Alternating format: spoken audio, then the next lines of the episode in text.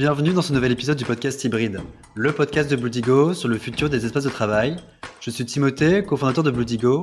Chaque mois, Hybride donne la parole à des expertes et des experts pour nous aider à mieux comprendre les évolutions des espaces de travail. Ils sont architectes, entrepreneurs, responsables immobiliers ou encore chercheurs. Pour ce nouvel épisode, j'ai le plaisir de recevoir Audrey Barbier-Lidvac, ancienne directrice générale de WeWork pour la France et l'Europe du Sud et fondatrice de la startup Official. Bonjour Audrey. Bonjour Timothée.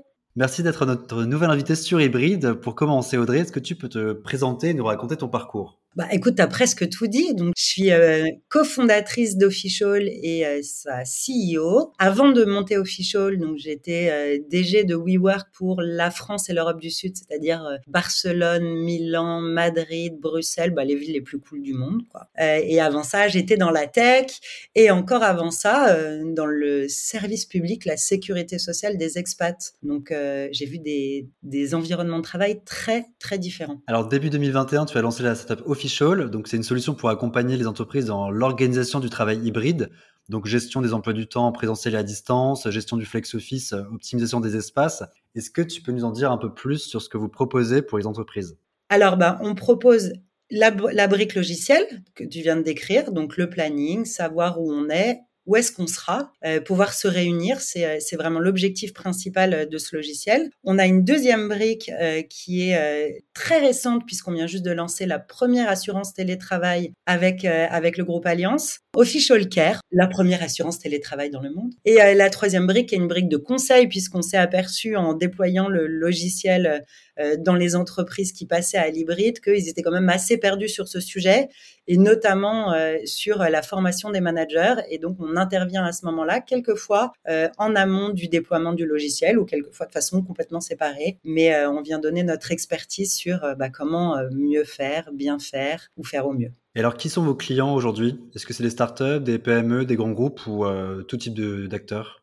C'est tout type d'acteurs, c'est euh, bah, n'importe quelle entreprise qui autorise le télétravail et qui a aussi un bureau pour recevoir euh, ses salariés. Donc euh, nous, on a commencé avec nos deux premiers clients, c'était Big Mama les restaurants et Fox Intelligence qui bosse dans la data et, et l'emailing et l'analyse d'emailing et des e-commerçants. Et puis après, on a grandi avec euh, euh, quelques équipes de chez L'Oréal. Euh, aujourd'hui, on a Carambar, par exemple, qui est hyper différent de Marc Jacobs ou Rimova chez LVMH, Jelly Smack. Donc, vraiment tout type d'entreprise. Je saurais pas te dire si on est meilleur sur un secteur que dans un autre. Mais à chaque fois qu'il y a un bureau et pas de bureau, alors on intervient. Et alors, est-ce que tu peux nous raconter un peu euh, comment ça se passe, l'application de l'organisation hybride dans un grand groupe? Par exemple, tu, cites euh, Jelly Smack, euh, L'Oréal, etc. Euh, comment ils utilisent Official au sein de l'organisation? Alors, il y, a, il y, a, deux sujets principaux quand on met en place Official. C'est la gestion du flex office. Typiquement, euh, on a euh, on a pris des, euh, des emplacements de bureaux moins importants que le nombre de salariés. Donc, on a besoin de s'assurer que tout le monde aura une place le jour où il souhaite venir au, au, bureau. Et puis, il y a la deuxième qui est la plus importante à mon sens parce que en réalité, aujourd'hui, hormis certains de nos clients qui sont vraiment hyper serrés en termes de bureaux, euh, l'utilisation principale, c'est organiser sa semaine et venir au bureau le jour où il y a les personnes avec qui on veut travailler. D'accord. Donc en fait, on reçoit une notification euh, via l'application pour savoir euh, qu'un tel sera présent au bureau ou en télétravail. Oui, ou encore mieux, on se connecte et on gère sa semaine en fonction euh, de, euh, de l'emploi du temps des, des, personnes de son équipe ou des personnes avec qui on, on doit travailler en collaboration. Alors on, là, on parle de télétravail, donc parce qu'on voit quand même un, un, peu un retour en arrière aux États-Unis, par exemple, sur le télétravail. On parle souvent de Facebook, de Google, qui rapatrient un peu leurs équipes au bureau. Est-ce que tu penses que ça peut aussi arriver en France et en Europe, où le modèle hybride a de beaux jours devant lui? Alors, le modèle hybride a de beaux jours devant lui. Euh, je pense que même aux États-Unis, ils vont pas y arriver. Euh, il va y avoir probablement euh, un petit retour en arrière. Les acteurs que tu cites, Facebook, euh, Google, etc., c'est euh, purement la tech. Donc, c'est cet endroit où, à cause de l'éclatement de la bulle Internet et notamment des problèmes de financement, où tout le monde est en train de resserrer. Donc, pour la première fois depuis un petit moment, notamment aux États-Unis, c'est pas la fête pour les salariés. Il y a des réductions d'effectifs. Donc, tout le monde a peur. Donc, quand on leur dit vous allez revenir cinq jours par semaine, ils le font. En réalité, ça touche euh, vraiment plutôt cette, euh, cette toute petite partie qui est extrêmement visible parce qu'ils ont une très bonne communication et un gros poids, mais en termes d'effectifs, euh, on va pas oublier que Facebook et Google réunis, c'est moins que la Société Générale en France en termes de, nombre de personnes. Et, et pour ce qui est de la France, même si jamais on devait avoir ce même type de revers, on n'est pas sans savoir quand même que la force du peuple est quand même bien plus forte que celle de toutes euh, les, doctrines seraient celles de chefs d'entreprise puissants, mais euh, il y a les instances représentatives du personnel euh, qui ont un pouvoir dont on parle pas assez et, et qui, qui est ultra impactant. Et, et puis les, les, accords télétravail, tout simplement. Hein. Il y a beaucoup d'accords qui ont déjà été retranscrits dans les contrats de travail. Donc en France, on ne sait pas revenir en arrière sur, sur des, des avantages qui ont été donnés à un moment donné. On sait travailler autour, on s'est réaménagé, mais on reviendra pas, on reviendra pas en arrière.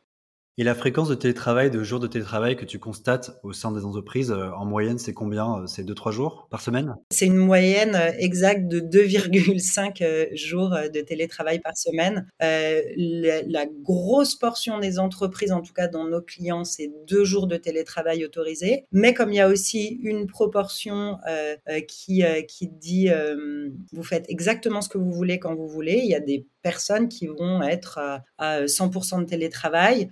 Et puis, ça va dépendre aussi euh, dans les entreprises des, euh, services qui ont euh, des dérogations particulières. Je pense aux tech notamment toutes les équipes développement, elles ont très souvent un aménagement 100% remote parce qu'il y a une grosse tension autour de, de ces talents-là. Alors, vous récoltez beaucoup de données à travers Official. Bah, on l'a bien vu donc avec le flex office, l'optimisation des espaces. Est-ce qu'il y a des données, enfin des résultats qui t'ont étonné? Depuis que tu as lancé Official Non, il n'y a pas de résultats qui m'ont étonné. Il y a des façons de remplir qui, euh, m'ont étonné. Euh, alors, deux choses. Un, euh, quand on regarde d'une entreprise à l'autre, il va y avoir des variations immenses d'un service à l'autre. Euh, c'est il euh, y, a un remplissage macro de service par service, par exemple, dans les entreprises où on va avoir pour certaines équipes 100% de remplissage, quand d'autres vont être à euh, zéro. les gens se, se soucient pas d'official, peut-être qu'ils ont un jour dans la semaine, peut-être que personne ne veut se voir, etc. Mais ce qu'on remarque du coup, c'est que c'est le type de management et les différences de, de managers qui vont créer une envie de se retrouver et d'organiser la collaboration collaboration et les retrouvailles. Donc la même culture d'entreprise peut donner des choses extrêmement différentes d'un manager à l'autre.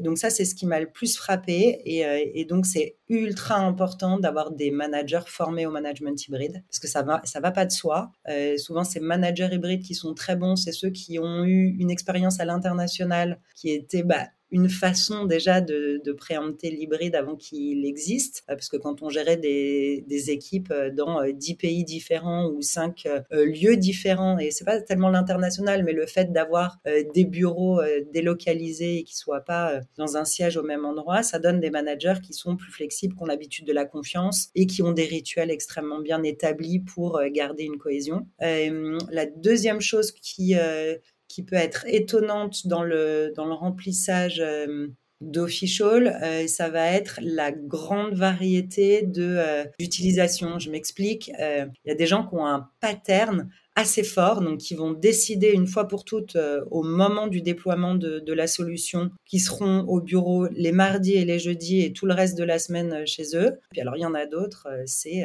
complètement euh, vraiment à, l'avenant euh, et avec des semaines extrêmement euh, changeantes. Donc j'aime assez cette idée qu'il n'y a pas un seul travailleur hybride ou un type de travailleur hybride. alors vous formez les managers au travail hybride, donc c'est ce que tu, tu, racontais avant en termes de, de conseils. Est-ce que tu as des bonnes pratiques justement que vous communiquez aux managers hybrides pour les former? La première chose qu'on explique, c'est l'importance de la confiance. Et, euh, construire la confiance, c'est pas seulement la décréter. Et c'est ça qui est le plus dur dans, ces formations. C'est on a beau dire aux gens, bon bah alors à partir de maintenant, euh, la façon dont tu évalues le travail, c'est pas le nombre d'heures que euh, passer avec ton collaborateur sous le nez, c'est ce qu'il produit et ce qu'il arrive à produire socialement avec les autres personnes de l'équipe. donc c'est là où on passe pas mal de temps parce que la confiance, ça veut dire des choses extrêmement différentes d'un manager à l'autre. Ça veut dire des choses extrêmement différentes d'une culture d'entreprise à l'autre, et pour autant, c'est celle qui doit exister dans les deux sens. Et, on, a eu vraiment tendance à faire tout reposer sur, les managers, mais, cette confiance, elle doit aussi passer par les collaborateurs qui doivent faire confiance à leur, à leur manager. Ça, c'est un peu de boulot ensemble.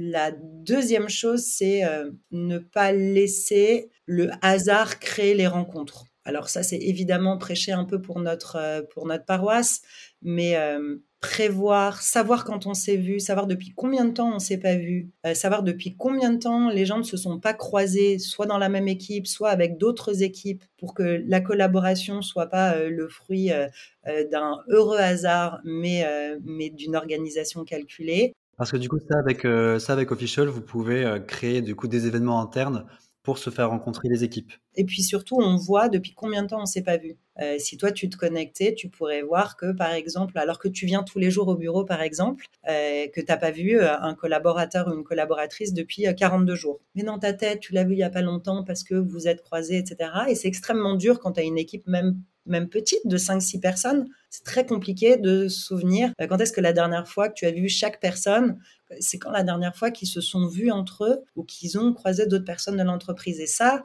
c'est ce qui va faire toute la différence entre euh, un travail, enfin un, système de travail hybride qui fonctionne euh, versus un travail hybride qui fonctionne pas en tout cas une collaboration qui fonctionne pas. Alors j'aimerais revenir avec toi sur le bureau justement. Tu, visites beaucoup de bureaux aussi à travers le club Meet My Office. Donc euh, tu as visité un certain nombre de bureaux euh, ces derniers mois. Est-ce qu'il y a des espaces de travail qui t'ont particulièrement marqué en matière d'organisation ou d'aménagement? J'ai euh, vraiment vu des choses incroyables avec une volonté. C'est marrant, c'est c'est OnePoint, euh, le, le, DRH de OnePoint qui disait ça, qui dit euh, les bureaux c'est une lettre d'amour aux salariés. Je trouve ça très beau et très juste. Et, j'ai vu en effet beaucoup de bureaux dont l'objectif était d'écrire une très belle lettre d'amour à leurs salariés en, en investissant énormément. Et moi, les bureaux que j'aime particulièrement, c'est les bureaux qui sont des flagships, qui racontent l'histoire et la culture de l'entreprise et qui seraient pas interchangeables. Il y a des bureaux qui sont extrêmement beaux, très bien pensés, extrêmement bien agencés, très agréable, facile à vivre, avec un design original,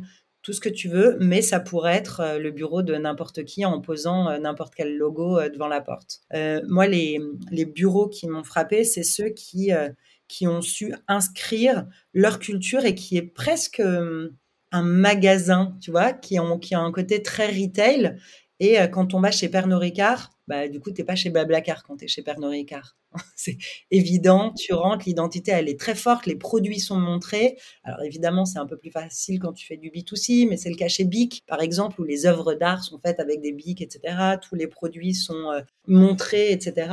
Ça peut commencer à être un peu plus difficile quand tu fais du euh, Orange ou du BNP, par exemple. Et comment est-ce que tu fais pour, euh, pour installer une identité? Et, et, ça, j'ai trouvé ça passionnant chez Salesforce, par exemple. C'est dur quand tu un logiciel quand même d'aller montrer ton identité. Euh, ils l'ont très bien fait au-delà de l'investissement qui est, euh, qui est incroyable pour, euh, pour les salariés.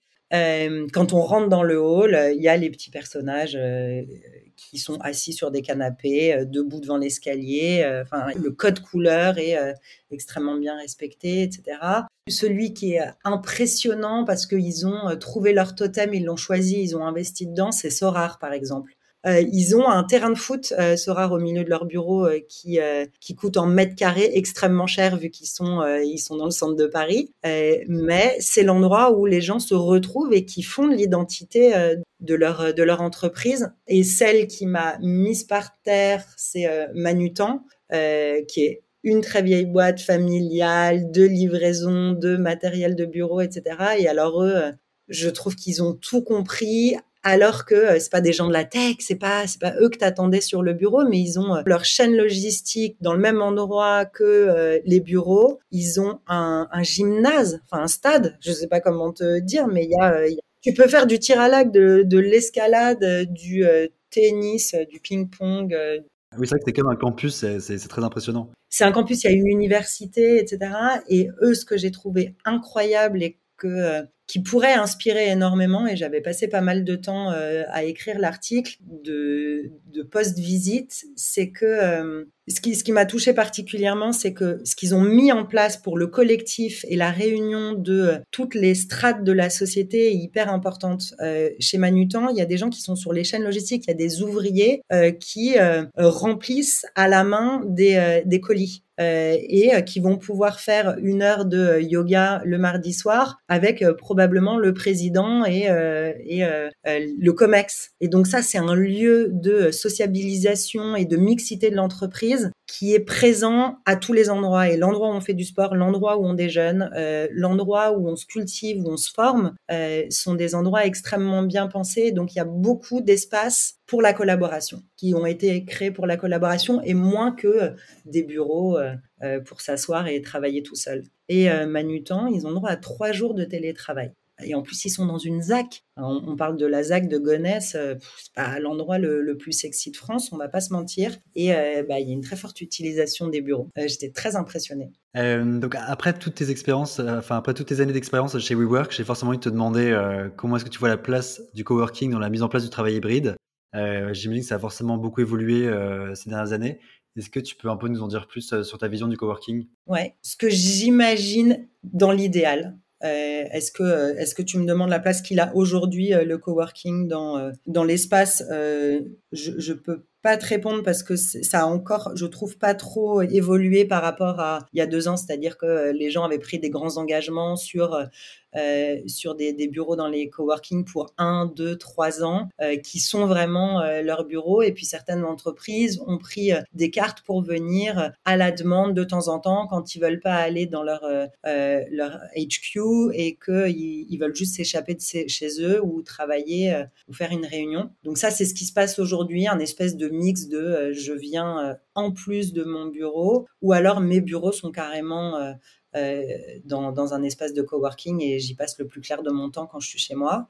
Moi, ce que j'imagine pour l'avenir du coworking, en tout cas, c'est que euh, les entreprises vont réduire leurs mètres carrés pour créer des, centres euh, flagship très beaux, très incarnés, très marqués par la, par la culture, avec beaucoup de salles de réunion, beaucoup de salles de, de collaboration, d'espaces partagés mais ils auront besoin quand même euh, pour euh, tous les gens qui peuvent pas venir travailler euh, tous en même temps dans, le, dans le flagship d'espace pour qui sont près de chez eux ou qui sont à des endroits stratégiques en termes de d'espacement entre les collaborateurs ou les gens qui veulent se, se retrouver. Donc donc pour moi ce sera plus des moments que tu prends à la demi-journée, à la journée ou au mois mais mais peut-être à des moments où tu es plus en voyage. Peut-être on reviendra à ce qui était les coworking au tout début du coworking où c'était pas censé être des bureaux ad vitam aeternam. Donc un flagship central et ensuite des petites unités euh, plus locales. Ouais. Et euh, une dernière question, André, euh, quelles sont les actualités d'Official cette année? Bah alors nous on est euh, on est pleine balle sur euh, sur euh, la, la, mise en place de, de cette assurance télétravail parce que évidemment quand on, on l'a monté c'était c'était suite à des à des remontées d'accidents qui n'étaient pas encore pris en compte puisque le télétravail n'était pas si courant et que on n'avait pas l'habitude d'avoir des collaborateurs qui étaient en fait tes enfants tes tes colocataires les gens de ta famille. Et, et donc sont nés des, des nouveaux risques et que pour pouvoir pérenniser le télétravail et euh, ce que tu disais dans tes premières questions au début de cette interview, euh, c'est euh, est-ce qu'on va revenir en arrière? Pour pas revenir en arrière, il faut que la maison, ton lieu de travail, soit aussi sécurisé que ton bureau. Et donc, nous, c'est vraiment le, le focus qu'on va y mettre. et donc, évidemment que pour bénéficier de cette assurance télétravail, il faut indiquer si tu es au travail ou à la maison. Et donc, ça reboucle avec, avec le déploiement de notre planning. Et comment ça fonctionne? Alors, c'est l'entreprise qui souscrit à l'assurance pour ses salariés ou c'est chaque salarié qui souscrit à son assurance? C'est la première assurance à bénéfice individuel qui va être souscrite par, euh, complètement par, euh, par l'entreprise. Et euh, tu peux être indemnisé jusqu'à un million, donc c'est pas mal. Et il y a une super assistance, même s'il t'arrive pas d'accident du travail, tu peux faire un suivi psychologique parce que euh, quand même, notamment chez les managers, 36% se déclarent en burn-out euh, dans le monde, un tout petit peu plus élevé en France. Euh, donc du coup, l'assistance psychologique avec un psy que tu choisis, pas parce qu'il est pas cher, mais parce parce que c'est celui avec lequel tu te sens bien pour une douzaine de, séances, c'est hyper important. Il y a aussi le Nutri-Coach euh, pour tous ceux qui, comme moi, vivent dans leur frigo quand ils sont à la maison euh, et qui euh, ont tendance à moins bouger. Et donc ça, c'est comment est-ce qu'on fait pour garder une bonne santé et un bon moral quand on est à la maison. Et puis pour tous les parents qui avaient pensé que c'était une bonne idée de faire des économies de nounous en gardant leurs enfants pendant qu'ils travaillent, on a mis aussi en place la garde d'enfants en cas de maladie du parent de l'enfant. Donc, euh, donc voilà, la nouvelle ère du télétravail pour que tout le monde soit bien. Super, ben merci beaucoup Audrey d'avoir été notre invité sur Hybride. C'est la fin de cet épisode. Merci d'avoir pris le temps d'écouter ce nouvel épisode d'Hybride, le podcast de Bloodigo. Et si vous avez aimé ce podcast, parlez-en autour de vous. N'hésitez pas à le partager et à nous mettre des étoiles sur Apple Podcast. À très bientôt sur Hybride.